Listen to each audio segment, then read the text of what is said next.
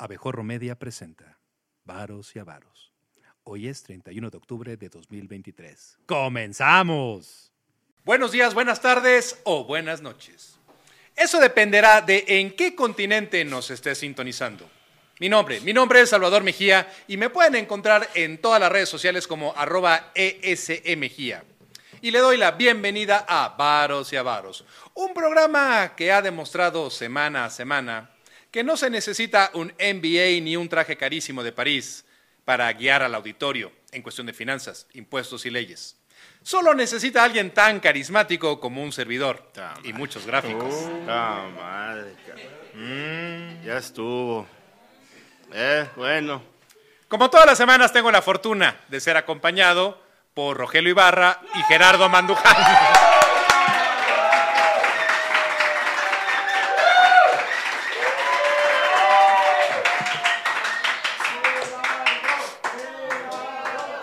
Ya me enseñaban. Ya, ya, ya, ya. Ya va a llegar a las despensas. Despensas ya vienen en camino. Venga, vamos equipo. Si usted es Team Rogelio o Team Gerardo, deje su voto en los comentarios. Así las cosas, disfrute el programa más ambicioso de Abejorro Media y recuerde que para entender los impuestos, las finanzas y las leyes, tan solo basta sintonizar varos y avaros. Comenzamos.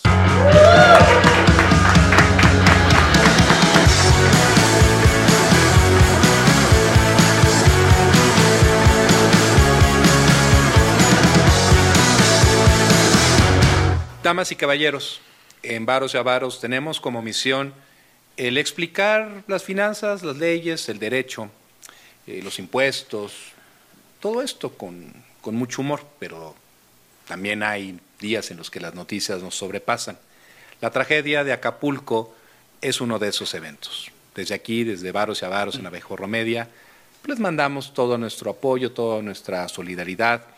Y parte de ello implica también el comenzar a analizar qué es lo que puede ocurrir. No, no qué está ocurriendo, sino qué va a ocurrir cuando venga la parte tal vez más difícil de la reconstrucción de Acapulco, que es justamente el averiguar cómo es que los empresarios, cómo es que el gobierno, cómo es que la ciudadanía va a salir adelante con algo que es muy, pero muy sensible, el dinero, los impuestos la vida, la vida misma. Y por eso hoy hicimos un cambio en Varos y Avaros. Y Gerardo y Rogelio me van a ayudar a entender algunas cuestiones muy elementales de la problemática que estamos, eh, que estamos viviendo, que están viviendo nuestros amigos en Acapulco.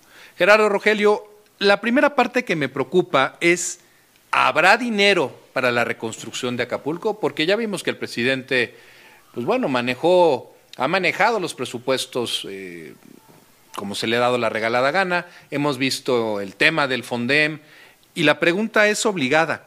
De entrada, ahorita que estamos discutiendo en el, en el Poder eh, Legislativo eh, el tema del reparto del dinero, ¿hay o no hay dinero? ¿Va o no va a haber dinero para reconstruir Acapulco?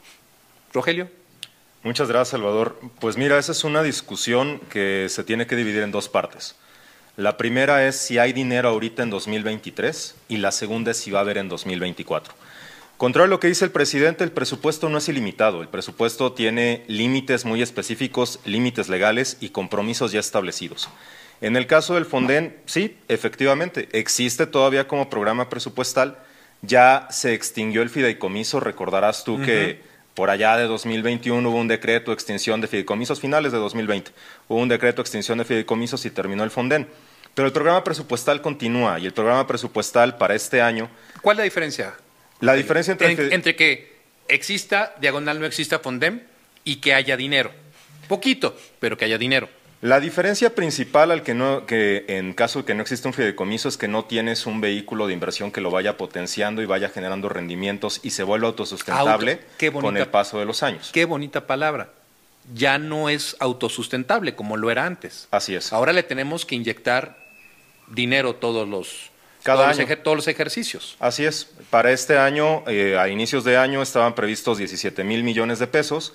Sin embargo, el presupuesto va cambiando, van cambiando las asignaciones conforme va pasando el tiempo. Al cierre del primer semestre de 2023, tenía nada más 13.5 mil millones de pesos o 13 mil 500 millones de pesos, pero ya estamos en octubre. Ya estamos por cerrar el año, la Secretaría de Hacienda está preparando los cierres de cuentas. Decía una especialista, Adriana Ortiales, que seguramente debe tener 6 mil millones de pesos. Y aunque pareciera que es mucho dinero, tendríamos que considerar 6 mil millones de pesos, por supuesto, no sale muchísimo, no, no, no, los tenemos nosotros juntos en nuestras cuentas de banco, ni siquiera porque Salvador sea muy pudiente, pero si tenemos la perspectiva de 6 mil millones de pesos contra cuánto costará la reconstrucción de Acapulco, se tiene un estimado de 15 mil millones de dólares o 300 mil millones de pesos. Se dice que cuando fue el huracán en, en Cancún, tomó cosa de seis años que fuera eh, Acapulco otra vez. Eh, operacional, redituable, conforme a lo que se tenía, conforme a lo que estaban acostumbrados. Y los daños no fueron del nivel de Acapulco. No, exacto, y fue mucho menor. E incluso hay un comunicado que acaba, una noticia que acaba de dar la Cámara Nacional de la Industria de la Construcción, la Cámara Mexicana de la Industria de la Construcción, la CEMIC, diciendo que la reconstrucción de Acapulco en un escenario muy favorable, donde se junten la gran mayoría de los recursos y se tenga inversión suficiente, sería cinco años. Este es el panorama más alentador, sería de cinco años para una reconstrucción de Acapulco. Y ahí tendríamos que preguntarnos una reconstrucción de qué, de dónde y para quiénes. Y con, el tema de impuestos, Gerardo. Bueno, es que eso es aparte. Ahorita estamos viendo el, punto de la devastación física y esto acarrea también el incumplimiento de muchas obligaciones por parte de los particulares, entre ellas los impuestos no me voy a preocupar yo por, hacer y presentar declaraciones, por ver pagos provisionales, cuando lo que estoy ahorita con mayor urgencia es sobrevivir. vivir, sobrevivir, comer, tener agua potable, o sea, para mí, para mi, para mi entorno, o sea, vamos, al día de hoy no he aún conocido o sabido o leído o oído por ahí que el gobierno federal esté preparando algún paquete de incentivos fiscales principalmente, que potencien también la intención de los inversionistas por invertir en Acapulco para poder construirlo. Es muy importante ese punto. Pero espérate, antes de meternos bien a impuestos, déjame, porque justamente estoy viendo atrás de nosotros en pantalla, tenemos lo que creo que fueron de las primeras escenas de, de la devastación en Acapulco. Yo he visto que en todos los casos hay personas que, que se acercan a, los reporteros, a las reporteras, y, e inevitablemente piden ayuda. Yo no veo cómo el, gobierno de México con este tema del, del Fonden, con esta, y me parece bien interesante, Rogelio, antes era redituable el Fonden, era autosustentable. Si algo sale mal, no te preocupes, hay fondos. Y esos fondos se van, se van alimentando a sí mismos. Ahora las personas que están esperando que el gobierno las rescate, pues se, tendrán que quedar esperando, Rogelio. No sé, o sea, tendrán que quedar esperando quizá la potenciación de la ayuda. Va, eh, a ser poca. Va a ser poca. Eh, por ejemplo, para 2024, en el presupuesto de egresos de la Federación, en el proyecto, estamos eh, conscientes de que está ahorita la discusión presupuestal. Los diputados tendrían que estar preparando una propuesta de hacer un fondo destinado a la reconstrucción pero el programa presupuestal Fonden para lo que Hacienda mandó a la Cámara de Diputados tiene previstos 17 mil millones de pesos, otra vez. Y si eso lo comparamos con, oye, ¿cómo estaba el Fonden antes? Pues antes el Fonden, antes del decreto de extensión de los fideicomisos, tenía casi el doble. A precios de 2023 tenía 33 mil millones de pesos. ¿Sigue siendo muy poco? Sí, sí sigue siendo muy poco. Hay una nada alcanza para una tragedia. Nada alcanza para una tragedia de estas magnitudes. Hay una parte de un seguro, eh, un bono catastrófico de 5 mil millones de pesos. Hay un seguro de 485 millones de pesos, pero ese seguro, así como sucede con la mayoría de los siniestros, se tienen que cumplir ciertas condiciones de las cláusulas para que pueda operar. Todavía está pendiente que se revise si se van a cumplir o no se cumplen esas condiciones. Aún así, tendríamos el subsecretario Llorio, cuando habló con los senadores la semana pasada en el Senado de la República y le preguntaron esto, dijo que ellos tenían un estimado ahorita, entre seguros y bonos y demás, de 40 mil millones de pesos. Pero insisto, la dimensión de la tragedia son 300 mil millones de pesos. Y te hago una última pregunta, para ahora sí brincar a la parte de los apoyos o no apoyos fiscales el dinero que puede haber aparte ya estará comprometido Rogelio porque se nos vienen las elecciones presidenciales. Y yo no sé si, si Guerrero, si el desastre que, que, estamos viendo, si las personas que están buscando algo que comer, personas que eh, he visto entrevistas brutales de personas que, que dicen es que tengo familiares entubados en, el hospital y, no los podemos y, no los podemos atender. No sé si, si Guerrero vaya a ser la tumba política del proyecto Andrés Manuel, pero sé que se vienen el, se viene el, próximo año las elecciones y el dinero ya está comprometido en, la operación política, Rogelio. Hay mucho Peor aún, ¿no? Ah, eh, claro, eh, éramos muchos y parió la abuela. Eh, viene un desastre de estas dimensiones a finales de un año previo al ejercicio electoral, donde sabemos que, y se ha mencionado muchísimo, que la gran mayoría de lo que está previsto para el presupuesto 2024 se va a ir a gasto social. Tan es así que... ¿Qué es gasto social? Se, va a ir al gasto de las pensiones de los adultos mayores, de las pensiones para los jóvenes. O sea, asegurar el voto corporativo. programas, programas, programas, sí, programas, clientelares. Que clientelares. Exactamente. Y para eso se está pensando una deuda de dos billones de pesos. Pero, eh, insisto, si no, A ver, a ver, a ver, espérame. Te voy a interrumpir. Uh.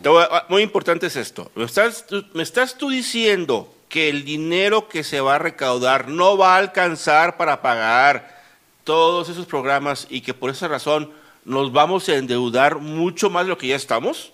Sí, claro, por supuesto. Para la madre. Para eso y para poder terminar la construcción, o al menos para que estén en un grado de que se puedan inaugurar, aunque no estén completas, de las obras faraónicas, emblemáticas y prioritarias de wow, wow, entonces yo te voy a interrumpir. Pero esperen, esperen, porque, esto, se pone más bueno. Tren, no, tendríamos que, interrumpir Tren Maya y Dos Bocas? Déjame darte este dato. ¿A dónde se fue el dinero cuando se extinguieron los fideicomisos en 2020 para el ejercicio fiscal de 2021? ¿A dónde se fue el dinero? ¿A dónde, se fue, Rogelio? De una solicitud de información que ha circulado en Twitter, la mitad de ese dinero se fue al Tren Maya. Y lo demás se fue a obras, se fue a gasto relacionado con eh, créditos a la palabra a pequeñas y medianas empresas. Entonces, pero bueno, retomando lo de Gerardo, sí nos estamos endeudando para gasto social y además lo que está en el presupuesto, el total de lo que se tiene en el presupuesto, un 85% son gastos ineludibles, son gastos obligatorios. Sí o sí. Sí o sí, no le puedes mover. Entonces, no es cierto esto que dice el presidente de ahora tenemos recursos ilimitados porque tenemos a disposición todo el presupuesto, pues que no le mientan. Y ni por er, y, pausa, y ni por error el presidente, si es que de una vez le, decimos al presidente, si está considerando utilizar el famoso dinero de los, del fideicomiso, de los fideicomisos del Poder Judicial de la Federación, mejor que ni cuente con esa lana, porque ya hay amparos y eso no va a salir nada bien lo cual me permite, si no tienes inconveniente, brincar a la parte favorita de Gerardo. No pagar nada. no hay mejor impuesto que el que no se paga. Así es. A ver, Gerardo, eh, ya vimos que durante la crisis por el COVID-19, el SAT pues prácticamente no hizo nada por apoyar en materia cobrar, fiscal a Cobrar, cobrar y cobrar. Y cobrar y, y cobrar. Em, queda claro esa frase que dice debt and taxes. Yes. Sé que el SAT sacó un perro manejan el idioma y todo. Yeah, oh, yes, yes, yes, yes.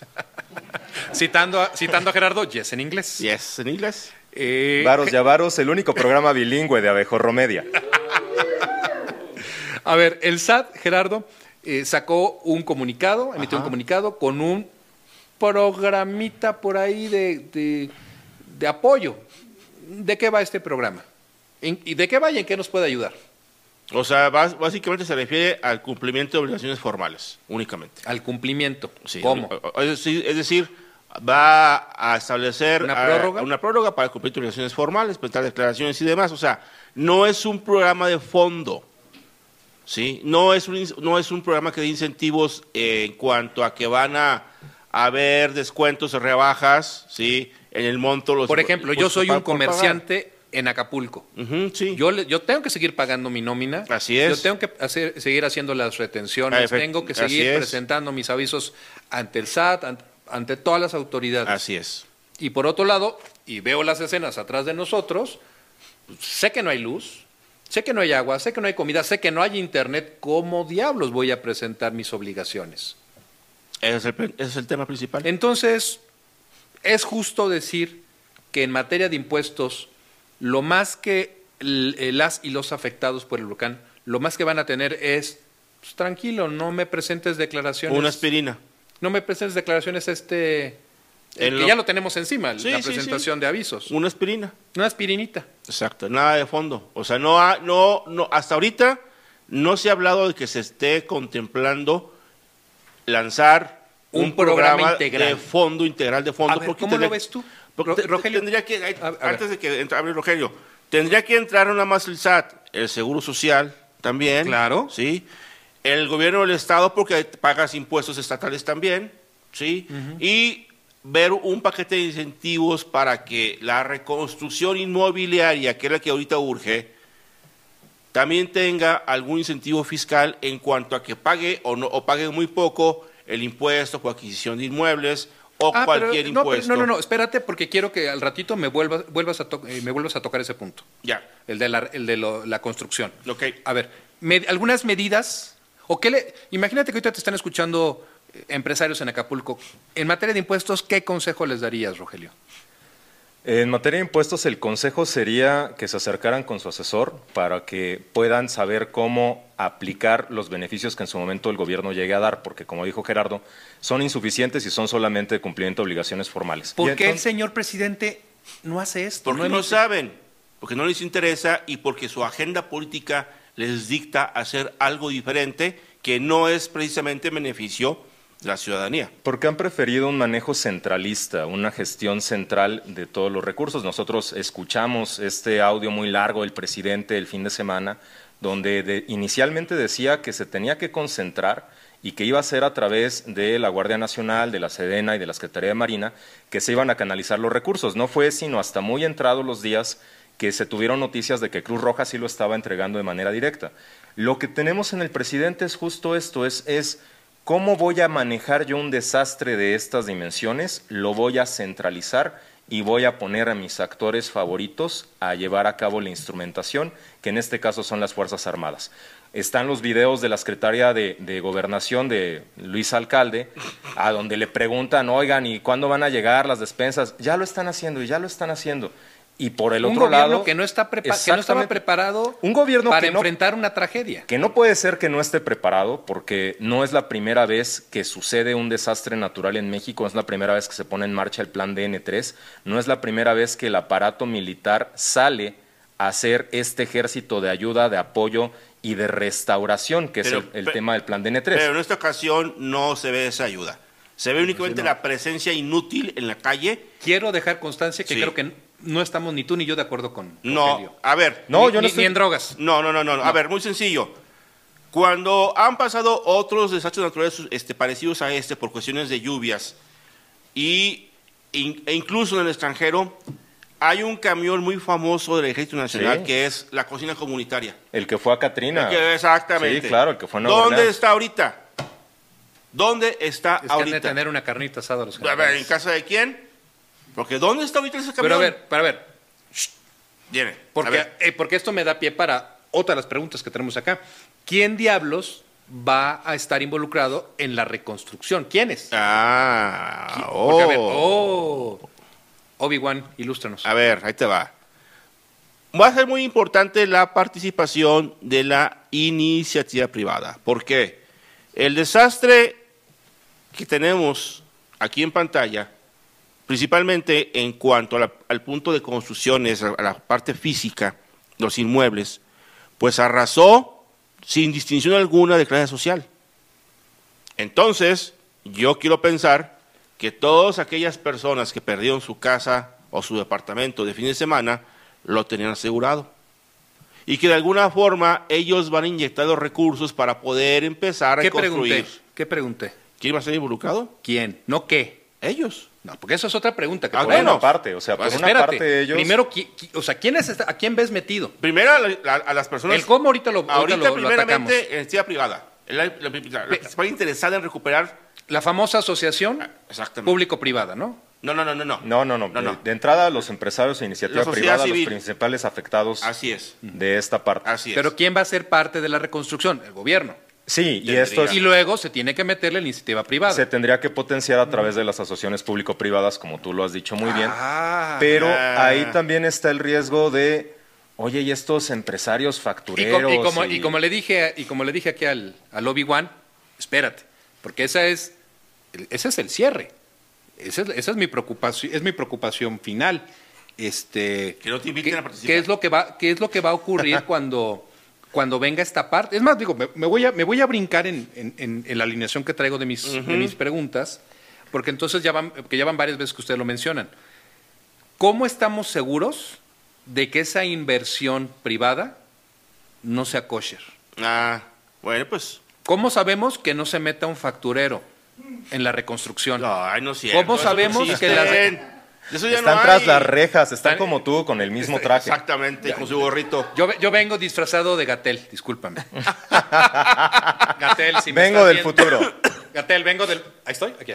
Gatel, vengo del futuro. Este, ¿cómo, a ver, ¿cómo sabemos que no están? Les voy a poner un escenario.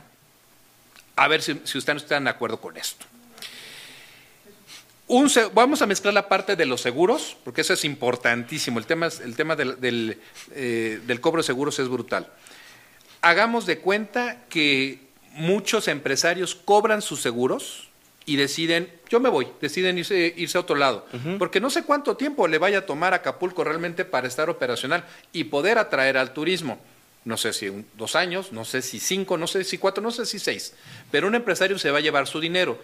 Y ya había el señor presidente, aunque, bueno, dudo que el señor presidente vaya a estar todavía cuando se toman estas decisiones, pero, la, pero supongamos que es Claudia Sheinbaum, Estará la señora presidenta. será la señora presidenta y va a decir, esos que se van de Acapulco son unos traidores. Gusanos. Gusanos. Ay- ayúdenme con, equipo, ayúdenme con... Cerdos. Cerdos, puercos, man.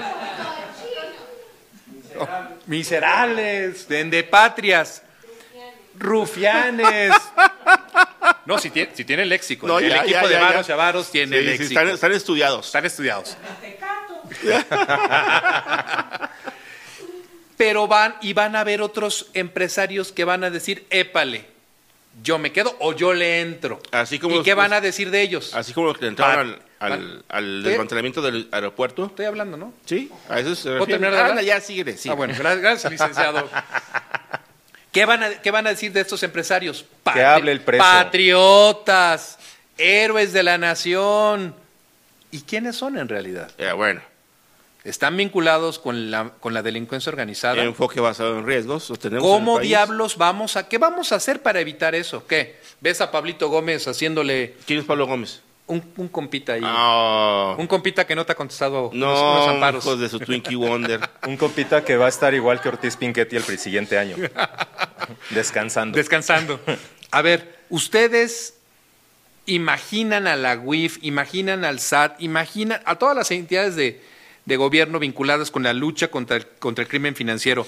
Los ven haciendo due diligence, es decir, debida diligencia de los nuevos empresarios que se apunten para la reconstrucción de Acapulco. no. Y ni tan nuevos, porque Nah. tampoco es una noticia de que el crimen organizado ha infiltrado los negocios en Acapulco y cobran extorsiones y derecho de piso. Van a empezar a soltar créditos a la palabra la delincuencia Por organizada. supuesto. Por Bueno, supuesto. a ver, va- vamos a... Deben estar distribuyendo dinero en Pero, estos momentos. pero antes de eso, el corte A. Hablábamos de que van a cobrar muchos empresarios primas de seg- seguro. Bueno, los litigios. Para, para ver, para empezar, vamos a ver si, si Sí. no hay un montón de litigios. Vamos, ¿eh? vamos así por partes.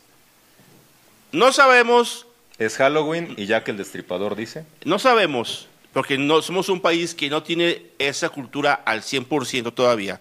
No sabemos el porcentaje de todos los negocios perdidos, cuántos estaban realmente asegurados contra esos daños. Vamos a dividirlo en dos campos, Gerardo. Sí. Las- los grandes hoteles, las grandes empresas, Bueno, que es- sí o sí, Eso sí, de cajón. y los medianos. Algunos, Vamos a ver qué pasa. sí. Pero vamos a asumir, asumiendo sin conceder, Ajá. que todos están eh, que- Asegurados. que, todos están asegurados, todos inician sus procedimientos. Así es. Vamos a ver qué, ha- qué hacen las aseguradoras, Sí. ¿no? Bueno, vamos a, vamos no a, creo que vayan a soltar la lana. vamos a ser benignos a suponer que sí pagan los daños que están asegurados en las pólizas. ¿Qué va a hacer un empresario? Bueno, yo ¿Se por- queda o se va? Pues yo me iba porque en cuanto se entere el crimen organizado que yo ya cobré mi seguro. Ya Buenas tardes. Buenas tardes, señor. Tiene usted un minuto Sí. para hablar de la delincuencia organizada. Cállate, papá. En ¿Ya estos cobraste? días hubo noticia de eh, las mesas de negociación entre la Comisión Nacional de Seguros y Fianzas y la Asociación Mexicana de Instituciones de Seguros y al parecer lo que habían arreglado es que el 40% del seguro se iba a pagar de inmediato y lo demás se iba a ir ministrando, se iba a ir viendo que, que se cumplieran las condiciones de lo pactado. Fíjate, ahí hay muy importante porque las aseguradoras cuentan con sus reservas actuariales. ¿sí? De alguna forma, yo pienso que posiblemente el monto sobrepase a lo que esas previsiones tenían contempladas, ya que no se veía ese tipo de desastre en el, en- en- Bueno, en- pero en existe, plazo. pero también existe el reaseguro. O Sí, sea, ah, es bueno. más, yo creo que el principal problema, el, el riesgo de las aseguradoras es el litigio que traen contra el SAT. Ah, ese es otro tema.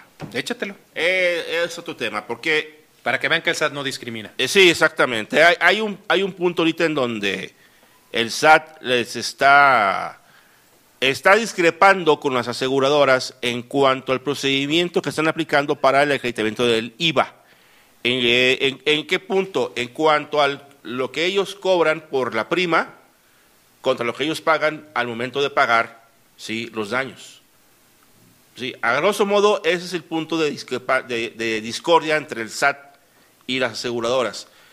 ¿Qué pasaría si pierden las asegu- a- las aseguradoras? Según lo que hemos leído y lo que hemos- nos, nos hemos enterado es que podrían desaparecer Podrían tronar hasta varias. 20, 30 aseguradoras. Y eso es un escenario catastrófico para, Totalmente, para la, porque para la dejaría, próxima señora presidenta. No, ¿eh? y para la economía del país, porque vas a dejar indefensos, sin pago, a muchas personas que están esperando, Ajá. ¿sí? Oye, a, a ver, ahorita que mencionas eso, ¿qué tiene que hacer una persona para cobrar un, un- un seguro?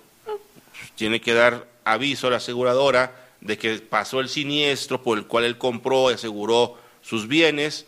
La aseguradora manda a un ajustador o ajustadores a verificar efectivamente que se cumplan los términos de las pólizas y a hacer eh, una revisión de campo para verificar el grado de destrucción o el grado de, de daño que tenga el bien asegurado y con base en eso proponer el monto de pago. No es tan complicado. En la práctica se ve, eh, perdón, en el papel se ve Se ve sencillo, sencillo, pero... en la práctica es otro. Tiene sus otro- Ento- bemoles. entonces, me brinco a la otra parte de la pregunta. Rogelio, suponte que la aseguradora no te contesta. ¿Tienes medios de defensa? sí, puedes recurrir a la Conducef. De entrada. De entrada, sí. Sí. de Y la. Conducef, sabe- digo, no es que yo le eche porras, ni, ni nada por el estilo, pero la Conducef se caracteriza por ser una entidad que en todo momento lo que busca es la simplicidad. Exacto. Y Por- la conciliación. Ah, ¿Por qué? Porque, no, porque parte de la premisa de que no todas las personas que van con, eh, con ellos, pues tienen la capacidad económica tal vez para contratar eh, al, al licenciado Mandujano, y por lo tanto deben de tienen eh, protocolos de conciliación bastante sencillos, ¿no? Nada complicados. Entonces, de entrada, una persona que llega a tener un problema con una aseguradora puede ir a la es. Pero también es, eh, habla de la poca comunicación gubernamental, porque justamente Conducef ya debería estar Ya- saliendo ya con estos comunicados diciendo, oigan, puede pasar esto, recuerda que este es el procedimiento, acá te esperamos, acá te ayudamos. Un comentario al margen ver. de lo que decía Gerardo en la, la lucha del SAT contra las aseguradoras. La voracidad recaudatoria del SAT en este sexenio ha llevado al grado de querer cambiar los criterios de interpretación, que ya se tenían y que ya venían. O sea, este tema no es algo que surgió en este sexenio. Es un cambio de interpretación que está teniendo el Servicio de Administración Tributaria y lo que está en litigio son más o menos entre 125 y 150 mil millones de pesos. Dinero que el gobierno federal necesita desesperadamente. Así es. Desesperadamente, así es. Entonces, eso, todo esto nos me obliga a regresar a lo que creo que es la esencia del problema. La reconstrucción de Acapulco no va a ser ni remotamente algo sencillo, va a ser algo muy complejo. Vamos a tener eh, a la delincuencia organizada respirándole a los empresarios en, la nuca, sí o sí. Y se ¿Qué, ven, corre, qué ven ustedes? Se, se corre un gran riesgo. O sea, en algún momento la historia negra de Las Vegas es que fue que fue hecha una- es una lavandería enorme ¿Cuál fue- es el riesgo, creada. de que Acapulco termine siendo Acapulco, reconstruida por la delincuencia cual, organizada? termine siendo la lavandería más grande del país no ese es el riesgo. Ese es el riesgo que un factor real de poder como el crimen organizado en donde ya hemos visto muchas muestras de cómo han estado compenetrados tanto a nivel político como dentro de las estructuras de la, de gubernamentales pues termine llevando mano en la reconstrucción. Y si no fuera así ojo porque también en este sexenio se ha fortalecido mucho una empresa paraestatal, una empresa de participación estatal mayoritaria a cargo y bajo la coordinación de la Sedena. Que si de por sí ya le habías dado dos aeropuertos, una aerolínea, un tren, un tren Maya. ¿Hot- ¿Hotel un- Sedena? No vaya a ser, ¿no? Piensa Maya, no acertarás. o sea. ¿Piensa Maya? piensa No Maya y acertarás, ¿no? O sea, Pues al fin, bueno, ok, a ver, Gerardo, si tú fueras designado mañana, y no me des tu respuesta de siempre, si tú mañana fueras designado titular... yo- en gobierno. yo nunca vuelvo a trabajar en gobierno. Si tú mañana fueras designado Yo, si me van a pagar 200 mil al mes, sí, Ah, pero bueno. la ya, canción. ya. Rogelio, si tú mañana fueras designado titular de la UIF y el señor presidente te da la instrucción de hacer algo, lo que sea, para estar seguros de que no se va a meter la maña en la reconstrucción de Acapulco, ¿qué sugerencia le darías al presidente o qué harías de facto? Pues me estás preguntando la rifa del tigre, la pregunta de los Por eso estás en Varos y 100 mil Avaros, por eso eres analista en Abejorro Media. De entrada, habría que tener cuidado con la parte de que todo fuera bancarizado y fuera a través del sector financiero. Hay que, eh, en, este par- en esta parte de las donaciones por boteo o las donaciones en efectivo y que después se van concentrando, siempre corre el riesgo de que vayan pitufeándolo y pueda servir para lavar dinero. En segundo lugar, eh, un enfoque basado en riesgos. Tendrías que verificar cuáles serían las áreas que te presenten un mayor riesgo de incidencia de delincuencia o de lavado de dinero y centrar ahí tu atención para poder dirigir tus recursos y no gastar este no gastarlos de manera ineficiente. Misma pregunta. Nada, muy sencillo. Yo, como gobierno federal, emitiría un programa integral de reconstrucción del puerto de Acapulco, en donde establecería como obligatorio que todo el dinero que se vaya a invertir para crear y rescatar negocios formales se haga a través de fideicomisos, para que los bancos se encarguen de aplicar ¿sí? el Know You Customer para que apliquen la regla de identificar perfectamente quién y de dónde está trayendo el dinero. Pero los fideicomisos son malos. Depende de quién los maneje. Bueno, ya, ¿nadie me va a pedir mi opinión? Pues dale, Salvador, por pues, vamos. favor, eres titular de este programa. Señor Salvador, ¿nos podría usted decir qué haría usted si fuera el presidente de la República para Acapulco? Mira, háblale ahí al sable. Pues es- Va. Quietos. Dentro de la misma declaratoria de emergencia, incluiría un apartado de inteligencia financiera. Vamos a contratar el personal suficiente porque el software lo tenemos tanto en los bancos como en la WIF.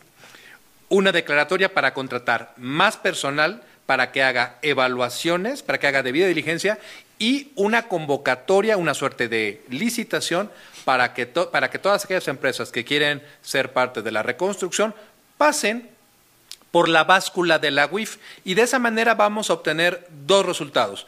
El primero es tener de inmediato la certeza de quiénes son las personas que le van a meter esta lana y en segundo lugar responsabilidad penal a cargo del titular de la WIF y de toda su línea de reporte. Porque si el día de mañana resulta ser que esas personas eran malandrines, pues que quede claro que fueron previamente investigadas por nuestras autoridades. Y a partir de ahí, pues ya, lo vamos, eh, lo vamos viendo. Lo único que sé, y para terminar este programa, eh, mis queridos eh, colaboradores diagonal, colegas diagonal, amigos, es que el problema que está viviendo Acapulco es fortísimo. Pero la reconstrucción, nuestros esfuerzos, no se quedan con buena vibra, no se queda con ir a donar eh, bienes o, donar eh, dinero. Donar en la Ciudad de México por lo menos es facilísimo.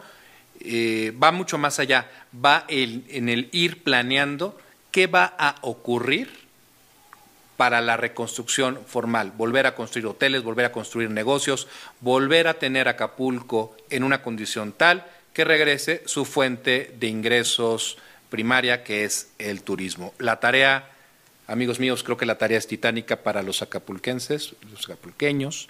La tarea es, titánica para un gobierno eh, estatal eh, Incompetente. incompetente, un gobierno municipal absolutamente rebasado y para un gobierno federal que está entrampado en una elección presidencial.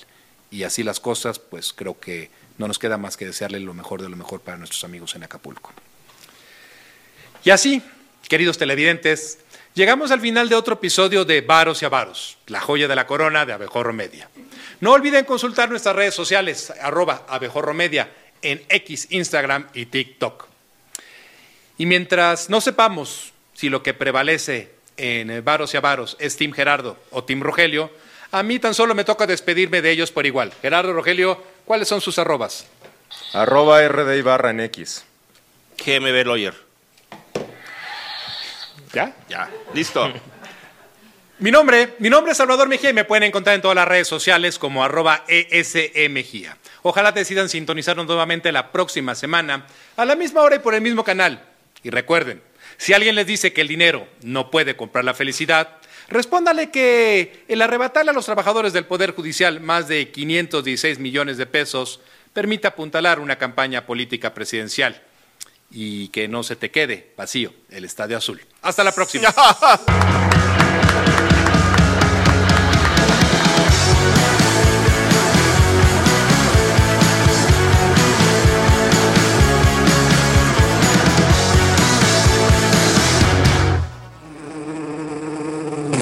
No dejes de suscribirte, darnos cinco estrellas y compartir este podcast en todas tus redes sociales.